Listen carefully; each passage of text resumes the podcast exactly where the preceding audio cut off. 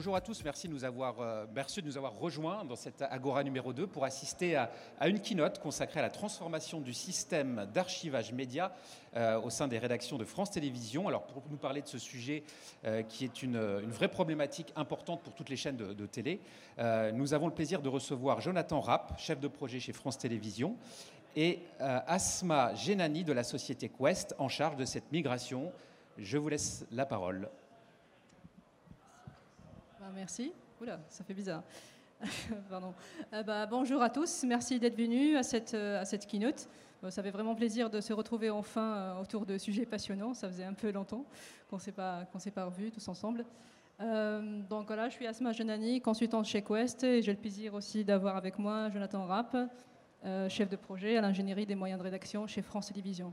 Alors avant de commencer dans le vif du sujet, je voudrais dire quelques mots sur Quest, pour ceux d'entre vous qui ne connaissent pas encore.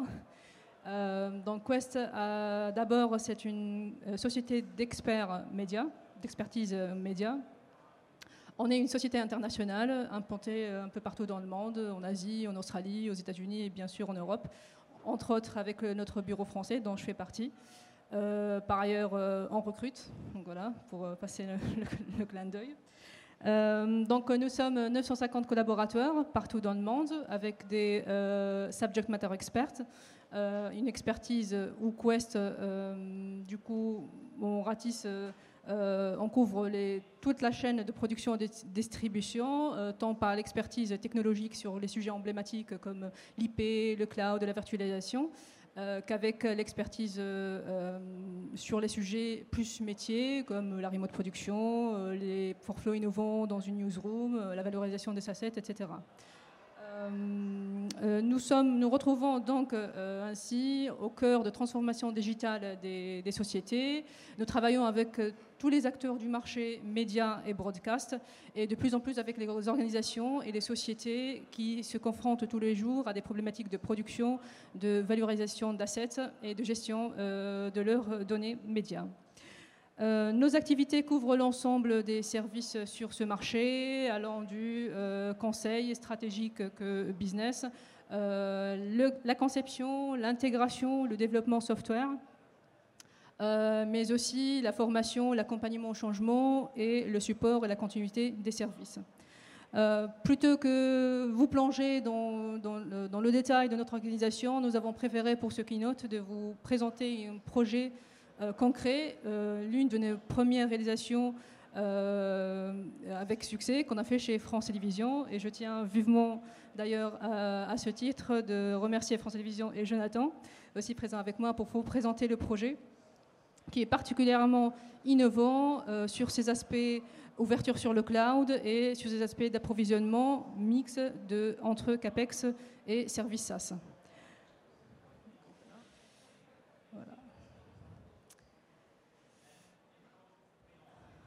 Donc voilà, pendant euh, ce keynote, euh, Jonathan va commencer par vous présenter euh, le projet, sa genèse et ses défis, et comment il s'inscrit dans les objectifs stratégiques de France Télévisions.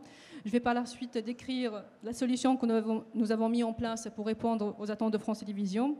Je vais décrire les étapes de sa mise en production et les outils et process que nous avons mis en place pour assurer la continuité des services. Jonathan va reprendre la main par la suite pour vous en dire plus sur les étapes, les prochaines étapes suite à ce projet. Merci Asma. Alors, euh, au niveau du, contexte global, euh, pour vous recentrer un peu notre périmètre d'activité donc à France Télévisions, le service dans lequel je travaille, euh, donc à l'ingénierie et moyens des rédactions, on opère sur tous les systèmes de fabrication des éditions nationales et régionales de France Télévisions. Donc ça concerne les rédactions de France 2, de France 3 nationale et régionale, de France Info. Euh, et euh, dans ce contexte-là, donc, euh, on a plusieurs systèmes intégrés et donc c'est des, PAM, des NRCS, des outils d'indexation documentaire. Et l'archivage est un élément central de ces outils-là. Euh, on a constaté une certaine disparité dans les différents outils d'archivage euh, au sein du groupe et euh, le projet qu'on a géré là avec ASMA visait donc le remplacement du dispositif d'archivage des rédactions nationales. Donc c'est tout ce qui concerne la gestion documentaire et le fonds patrimonial de médias, des rédactions de France 2, France 3 National, France 3 Paris Île-de-France, France Info et la rédaction des sports. Euh, donc le système d'archivage que nous avions, c'était un système euh, LTO euh, avec un HSM DIVA. On avait à peu près 1,3 pétaoctets de données brutes pour à peu près 900-950 téraoctets de données utiles stockées. C'était un système qui a été conçu en 2010-2011, mis en production en 2011 et qui n'a cessé de se remplir au, fil du temps. Euh, on a constaté donc euh, plusieurs euh, éléments qui ont déclenché une expression de besoin sur la nécessité de remplacer ce système d'archivage. La première, c'est des pannes récurrentes, ce qui n'est pas anormal sur un système datant de, 2010-2011.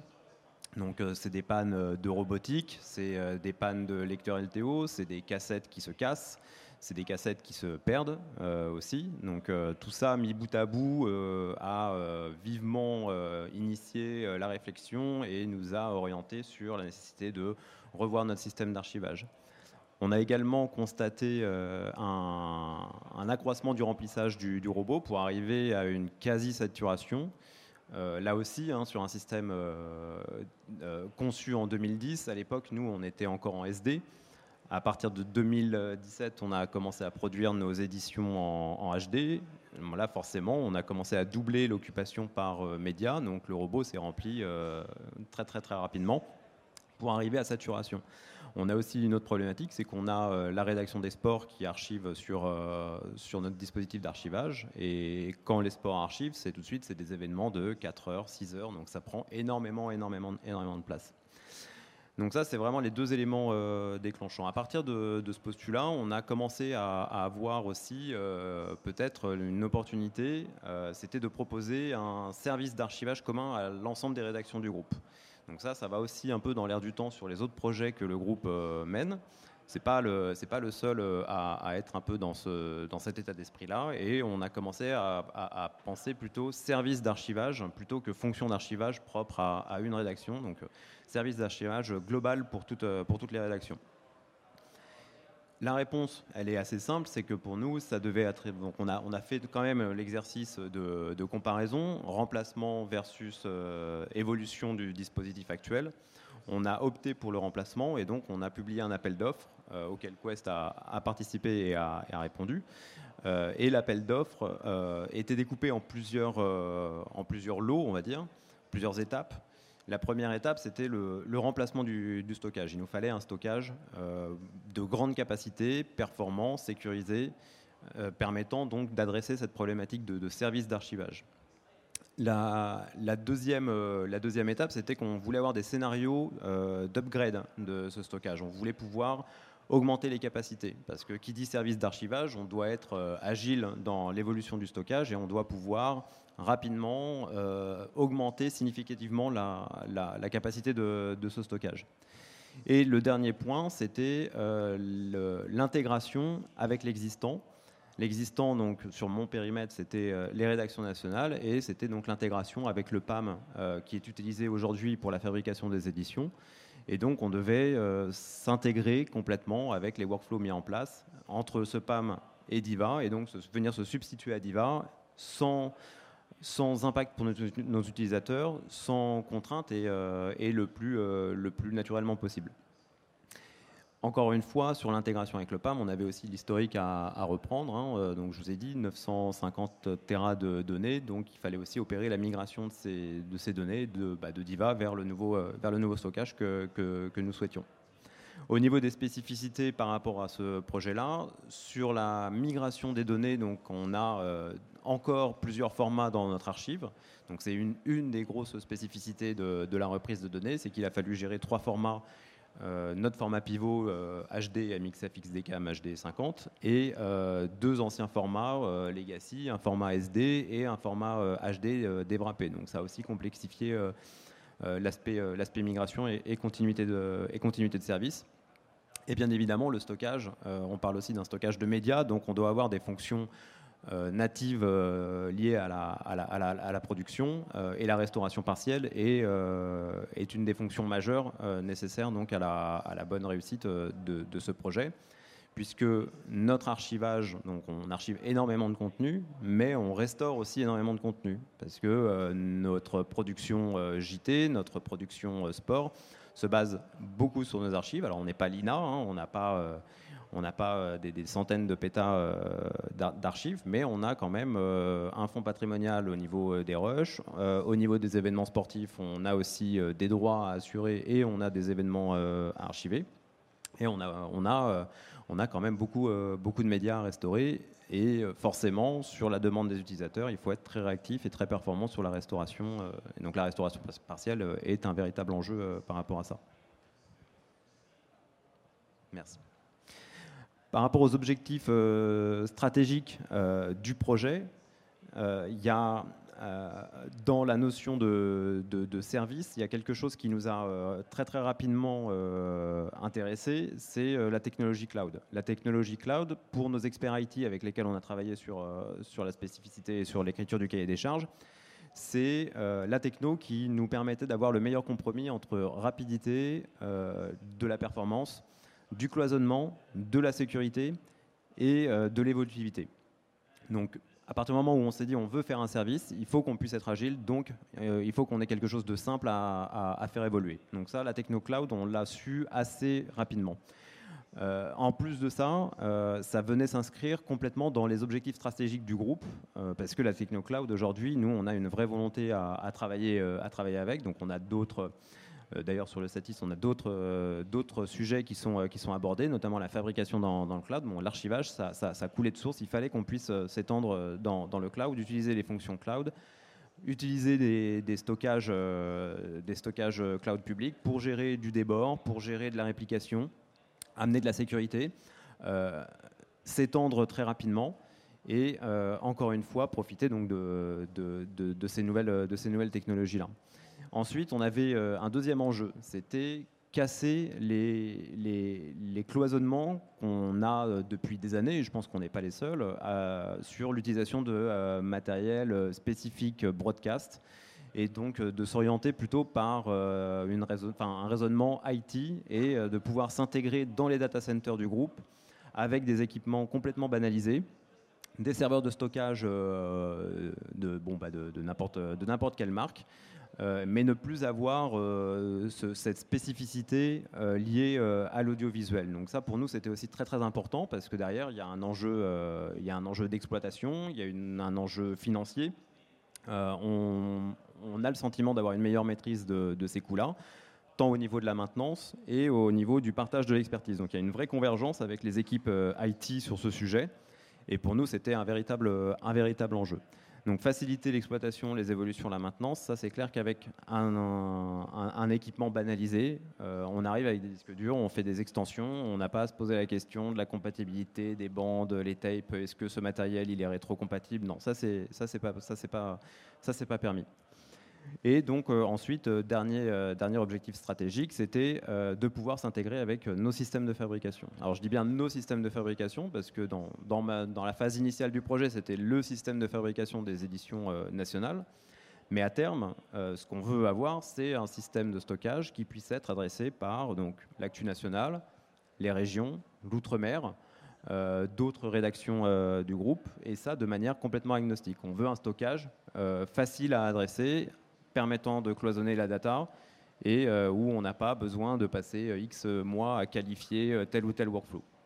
Voilà, donc ça c'était vraiment les, gros principes et enjeux au niveau du projet et qu'on a essayé de, relater en termes d'exigence dans, le cahier des charges qu'on a publié pour l'appel d'offres. Sur, sur, nos attentes d'un point de vue projet, on avait deux principaux, euh, deux principaux euh, thèmes qu'on voulait aborder, c'était d'un point de vue intégration et d'un point de vue mise en production. D'un point de vue intégration, comme je vous ai dit, on, on essayé de fonctionner par phase. La première phase, c'était euh, l'intégration avec le PAM national. Donc là, bon, les, thématiques d'intégration, c'était le multiformat, c'était le PAM entre l'archivage et, et, et, Diva. Et donc, c'était de pouvoir maintenir les workflows utilisateurs qu'on a mis en place, la restauration partielle, la recherche d'assets, les principes de mode secours aussi qui sont, qui sont possibles, euh, le fait de pouvoir cloisonner les médias entre les différentes euh, rédactions et en parallèle de pouvoir commencer à, euh, mettre à disposition peut-être des buckets pour d'autres rédactions du groupe qui voudraient commencer à faire des tests d'intégration et de, et de copie de, médias. Donc ça, c'était des, un, des, un des challenges au niveau, au niveau intégration comme beaucoup, je pense, euh, au Satis dans cette salle et, sur la place euh, au niveau euh, des projets. On a dû faire face évidemment donc, à, plusieurs épisodes Covid, donc ça a complexifié forcément le, la mise en production, enfin, même les, chantiers projets qu'on avait, en place. Et du coup, bon, il a fallu, s'adapter, proposer de, nouvelles façons de faire, de nouveaux outils. Donc ça, ça n'a pas forcément facilité. Et je reviens encore sur la, gestion euh, des différents formats. Aujourd'hui, la gestion des différents formats, elle est complètement prise en charge par notre PAM. Elle, est complètement, elle était complètement prise en charge par Diva. Il fallait que le nouveau stockage euh, propose les mêmes fonctionnalités. On ne pouvait pas se permettre de euh, transcoder l'intégralité de notre fonds d'archives en SD ou, en DevRAP là pendant cette phase, pendant cette phase projet.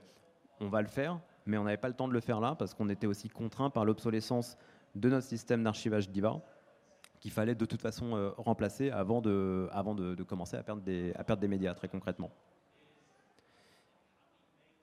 Au niveau, euh, au niveau mise en production, bon là, le, credo, il était assez simple. Euh, nous, ce qu'on a exprimé comme besoin, c'est zéro impact pour nos utilisateurs. On est prêt à faire des, micro-coupures de services, mais on ne, on ne, fait pas de Big Bang et on ne, on ne coupe pas le service de restauration. Comme j'ai essayé de vous l'expliquer, c'est un service qui est quand même assez critique dans le workflow de fabrication des, éditions. Euh, on a euh, des demandes de restauration qui ont lieu 15 euh, minutes avant l'antenne pour fabriquer un, sujet. Ça, c'est des choses qui arrivent. On a des, dizaines et des dizaines de demandes de restauration par jour. Donc pour nous, il n'était pas concevable d'arrêter le système d'archivage sur une période relativement longue. Donc il a fallu préparer le nouveau système d'archives, faire la migration de données pour avoir un fonds d'archives assez, euh, assez conséquent euh, à, exploiter dans, dans, le nouveau serveur de stockage. Et ensuite, euh, opérer la migration, donc workflow par workflow, rédaction par rédaction, format par format, pour essayer de limiter les, les, les coupures tout en respectant nos exploitants et donc en ayant un minimum d'impact sur, sur leur workflow. Merci Jonathan. Bah, justement, pour répondre euh, aux attentes euh, de France Télévisions, celles que, Jonathan vient de décrire, nous avons collaboré avec euh, deux partenaires pour apporter des solutions adéquates. D'un côté, nous avons Scality avec leur logiciel Ring, qui est un logiciel de gestion stockage, multisite et multicloud. la solution Ring elle assure une évolutivité, même à chaud, indépendamment de l'application client, donc elle est agnostique à tout système de media asset management et indépendamment de la, de choix de l'infrastructure, puisque euh, la solution Ring, elle peut être basée sur des architectures en COTS, donc produits IT standard. Euh, la solution Ring intègre aussi euh, une gestion hybride des données, d'où l'ouverture sur le cloud public, mais aussi et surtout la solution elle assure une haute disponibilité sans perte de données, avec grâce à des mécanismes de plusieurs, grâce à une combinaison de plusieurs mécanismes de protection qui sont utilisés par le, logiciel, euh, comme la réplication, euh, la, distribution géographique sur différents sites et les l'error coding. Donc euh, selon l'implantation et pour un maximum de sécurité, cette combinaison-là, elle détermine un seuil maximal de défaillance simultanée. Donc on peut perdre plusieurs disques de données en même temps, plusieurs serveurs en même temps, et même dans certains cas, ce qui est le cas de France Télévisions d'ailleurs, un site complet en plus de quelques disques ou un autre serveur. D'un autre côté, nous avons collaboré avec euh, Cloud First IO euh, qui propose deux services SaaS qui garantissent la transition. Donc un premier service SaaS de migration qui s'appelle Rapid Migrate.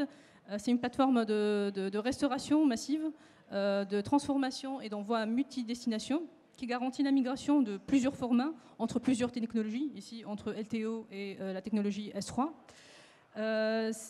comme euh, c'est un service qui est spécialisé dans la restauration depuis des systèmes DIVA, euh, il optimise la robotique, très important sur ce projet, euh, et il utilise les ressources allouées sur des plages horaires définies par le client pour un impact minimum sur les workflows de fabrication et sur le dispositif en place.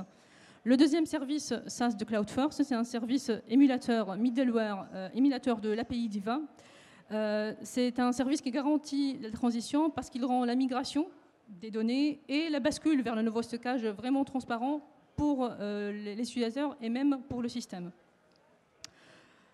Euh, avant la mise en place de, ces solutions, le dispositif d'archivage euh, chez France Télévisions était basé sur, euh, comme disait Jonathan, sur un système divin, donc une technologie LTO, et sur un stockage de production en ligne pour un accès immédiat aux, données. Donc la première, étape d'implémentation de ce projet était l'installation et la mise en production du stockage, du nouveau stockage, basé sur le software Scality Ring. Euh, l'installation, elle devait euh, respecter les contraintes euh, de, France Télévisions, qui était une distribution géographique sur trois différents sites, et aussi de s'intégrer complètement dans l'infrastructure réseau de France Télévisions. À cette étape de l'implémentation, l'installation s'est faite en totale indépendance avec le dispositif en place, parce qu'à ce moment-là, il n'y avait aucun lien encore avec le système en place. Euh, la deuxième étape d'implémentation était la mise en place, euh, la mise en production de la plateforme de migration, donc Rapid Migrate. Euh, avec les outils de, de Cloud First IO, nous avons fait une analyse profonde de l'archive DIVA, qui nous a déterminé une volumétrie de, de migration. Et pour éviter aussi d'impacter les workflows euh, de, fabrication et de le faire en totale transparence, euh, nous avons dû définir des plages horaires à respecter, définis par France Télévisions, qui étaient dans ce cas-là les nuits et des horaires éloignés des éditions. Mais même pendant ces plages horaires, nous avons alloué une, euh, un nombre de drives, donc un nombre de ressources limitées sur la robotique disponible sur Diva, parce qu'il fallait s'assurer au même moment de la migration que d'autres euh, euh, euh, demandes d'archivage ou de restauration pouvaient aussi s'effectuer sur le même système. Que Diva devait continuer d'exister même tout au long du projet. Euh, un point fort euh, de ce service euh, qui vient renforcer cette, idée d'impact minimum sur les workflows de fabrication et sur le dispositif en place, c'est qu'il est capable de gérer et de traiter les, tâches de, migration, de tâches de restauration depuis des vins, tape par tape, donc cartouche par cartouche, pour limiter ainsi la manipulation de la robotique. Parce que comme je, disais, comme Jonathan aussi le disait, le système DIVA devait continuer d'exister pendant le projet pour assurer la migration et pour assurer euh, les, demandes euh, d'archivage et euh, de restauration dans, cette période de transition. Donc on devait vraiment nous assurer des conditions optimales possibles pour qu'il y arrive. La dernière étape de mise en production de ce projet-là était la mise en, prod du, coup du service, du deuxième service de CloudFirst, qui est le service émulateur Diva. Euh, en fait, cette, mise en production, c'est vraiment l'étape qui a signé la bascule vers le nouveau stockage, parce qu'à partir du moment où ce service-là s'est mis entre le MAM et le stockage, il fait croire au, système d'asset management qu'il traitait encore avec la librairie DEVA, alors qu'en euh, réalité, il interceptait les demandes d'archivage pour n'archiver des avant que sur le nouveau stockage Scality.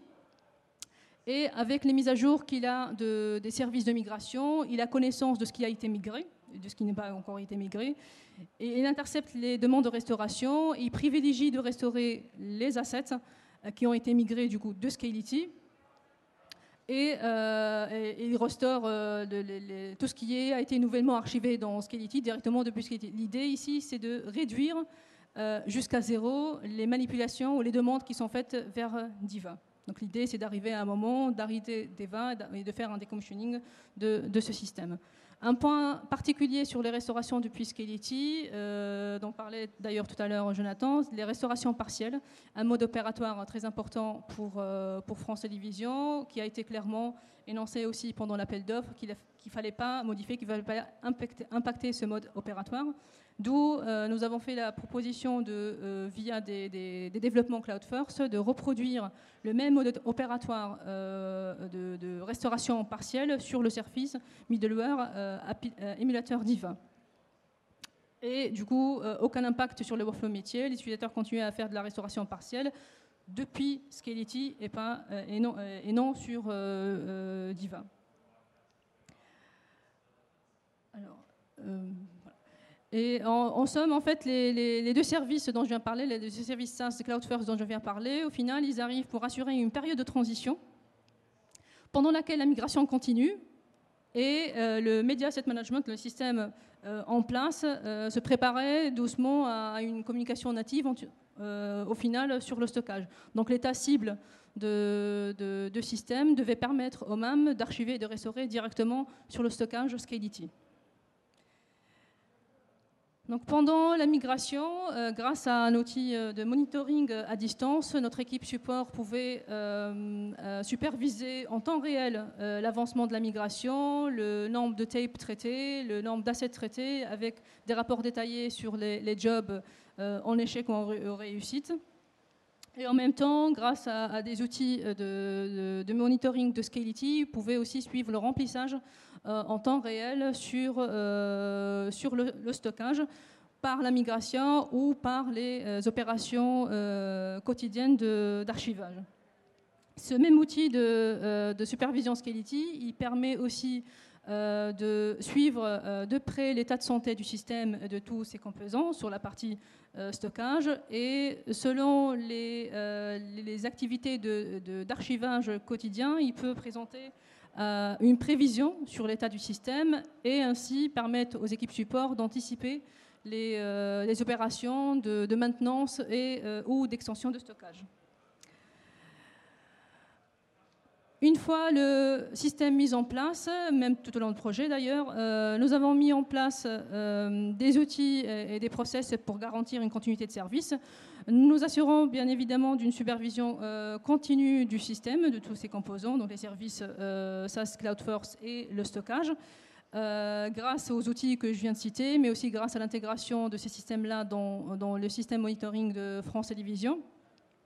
C'est ces outils qui permettent, entre autres, à, notre équipe support de, de, de, présenter ou d'appliquer des, des, procédures de maintenance préventive régulièrement. Euh, d'un autre côté, nous sommes assurés d'un transfert de compétences aux équipes de France Télévisions grâce à des ateliers autour de la supervision, autour de l'intégration, euh, grâce à des formations d'administration sur le stockage euh, Scality et aussi grâce à des, sessions spécifiques avec les équipes opérationnelles. D'un autre côté, nous mettons en place sur nos projets un, support technique Quest grâce à une plateforme euh, de ticketing et d'escalade, euh, grâce à une hotline 24-7 sur équipe francophone compétente et grâce à un concept qu'on appelle chez nous le Customer Champion, qui est la personne privilégiée euh, référente sur le système et référente de contact en mode support.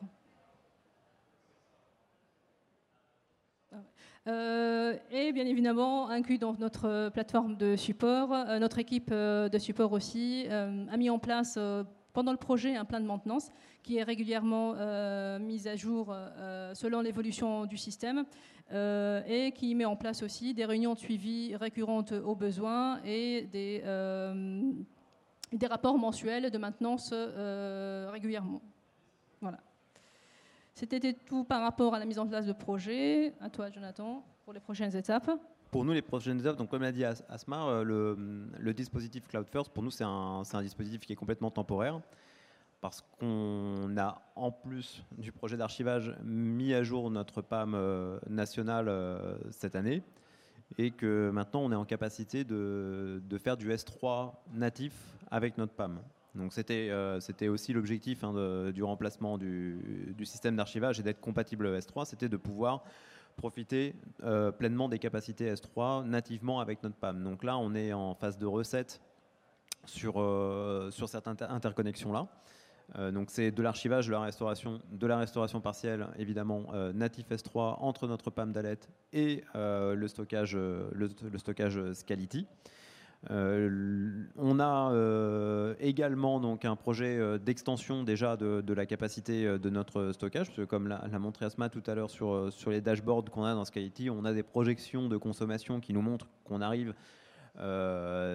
déjà à, une occupation qui va nous, enfin voilà, qui va nous demander une extension. Donc ça faisait partie des scénarios qu'on avait demandé à, Quest dans, dans, les extensions très proches. Donc c'est un, des scénarios qu'on va commencer à dérouler.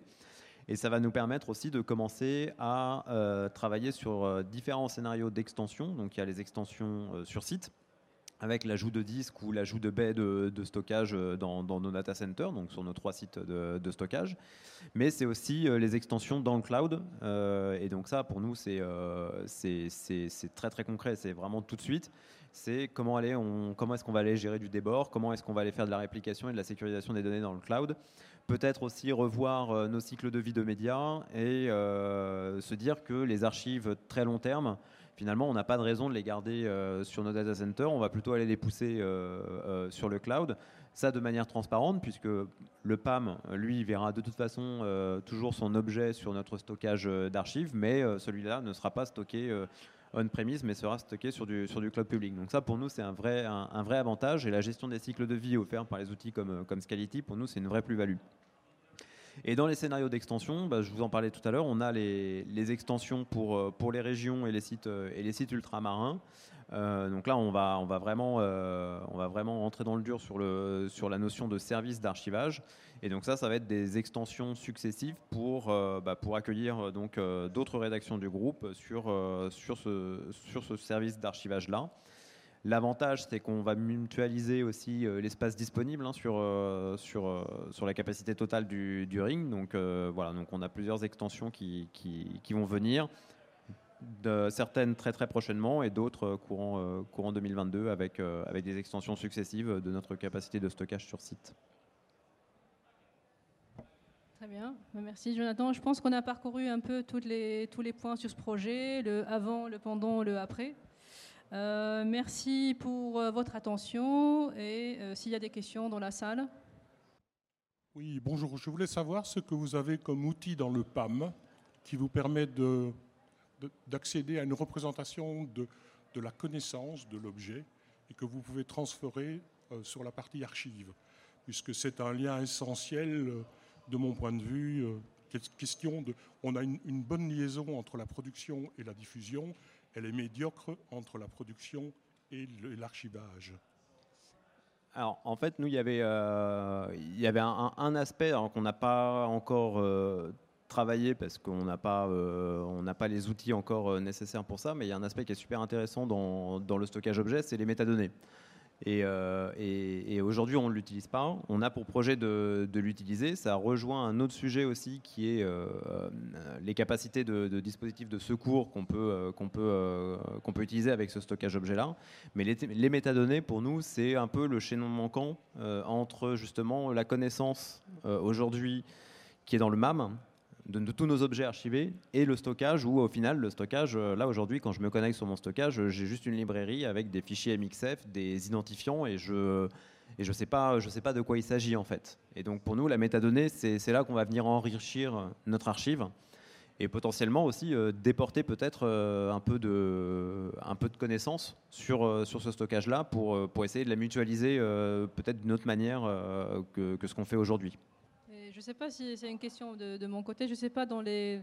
je sais que vous faites en, ce moment des, euh, des tests de, pour connecter nativement votre application Mediaset Management avec le, stockage. Et je ne sais pas si vous avez déjà euh, pris en compte cette idée de métadonnées, de déverser avec, avec chaque connexion, avec chaque archivage, de déverser quelques données, euh, de métadonnées qui décrivent le contenu pour que le stockage soit plus intelligent. Alors, on n'a pas, pas commencé. On l'a pas commencé. Euh, il y a quand même une limitation hein, qu'il faut, faut aussi avoir euh, en tête euh, dans, le stockage objet, c'est que l'alimentation des métadonnées ne peut pas se faire après l'archivage. On ne peut pas venir et mettre à jour un objet en disant ah bah tiens j'ai oublié quelques métadonnées, je vais aller, je vais aller en rajouter. Pour inscrire des métadonnées dans l'objet sur, sur, le, sur le stockage S3, il faut archiver l'objet. Donc, donc déjà ça c'est quand même une grosse contrainte à partir du moment où on a déjà toute sa librairie qui est, stocké sur le stockage objet, ça veut dire qu'on va être obligé de, désarchiver, de réarchiver pour mettre à jour, euh, pour mettre à jour les objets. Donc déjà, ça c'est, euh, ça c'est un des aspects. Et ensuite, il y, a, une raison technique euh, très simple, c'est que nous, à notre niveau, notre PAM n'est pas capable de, faire ça. Pour l'instant, le PAM national, je n'ai pas forcément euh, la connaissance des autres PAM euh, utilisés dans le groupe, mais euh, ce n'est pas, du tout impossible. Enfin, les fonctions natives S3, elles sont disponibles. Le, stockage est tout à fait apte à le faire, donc il n'y a, pas de, a pas de limitation. Les métadonnées, nous, c'est aussi, un de nos objectifs un peu plus, un peu plus lointain. Ça va, je vous l'expliquer très très brièvement, ça va nous permettre d'avoir des modes secours. Avant, avec notre notre système Diva, c'était très très bien, hein, mais on n'avait pas forcément de, de, mode secours. C'est-à-dire que si on perdait le HSM, on se retrouve avec une librairie LTO et on est un peu incapable de, de dire bah, quel objet est sur quelle bande et comment est-ce que je fais pour le récupérer au final. Là, c'est quand même beaucoup plus intuitif. C'est-à-dire que j'ouvre un, browser web, j'ai euh, ma librairie euh, sport, je peux parcourir enfin, l'ensemble des fichiers MXF qui sont, euh, qui sont disponibles. Et c'est une des plus-values de, de, la métadonnée, c'est aussi éventuellement d'aller faire des recherches sur, sur les objets qui sont stockés dans, ma librairie, dans ma librairie objet et de pouvoir les télécharger très très simplement avec mon navigateur web. Je fais clic droit, télécharger, je récupère mon, fichier MXF et je l'intègre dans, mon workflow de, diffusion secours si jamais euh, j'ai un problème euh, avec, euh, mon PAM ou, autre. Je veux juste rebondir sur un point dont Jonathan vient de parler, c'est les métadonnées. Justement, en fait, il y a dans le, alors le point, le, gros bon point sur euh, Scality aussi, c'est qu'ils intègrent une, euh, composante qui sert, entre autres, de, faire le déport dans le cloud, mais qui sert surtout à faire de la recherche. Et l'une des attentes, je pense, sur le projet, c'était justement de pouvoir accéder à mes données recherche dans, euh, dans mes librairies si mon asset management y tombe. Donc c'est cette composante-là, justement, sur Scality qui peut euh, aider euh, France Télévisions à décrire euh, plus les assets qui sont dans les librairies, avoir un stockage un peu plus descriptif, plus intelligent que, que, que ce qui existe aujourd'hui sur Diva. Merci beaucoup. Merci à tous.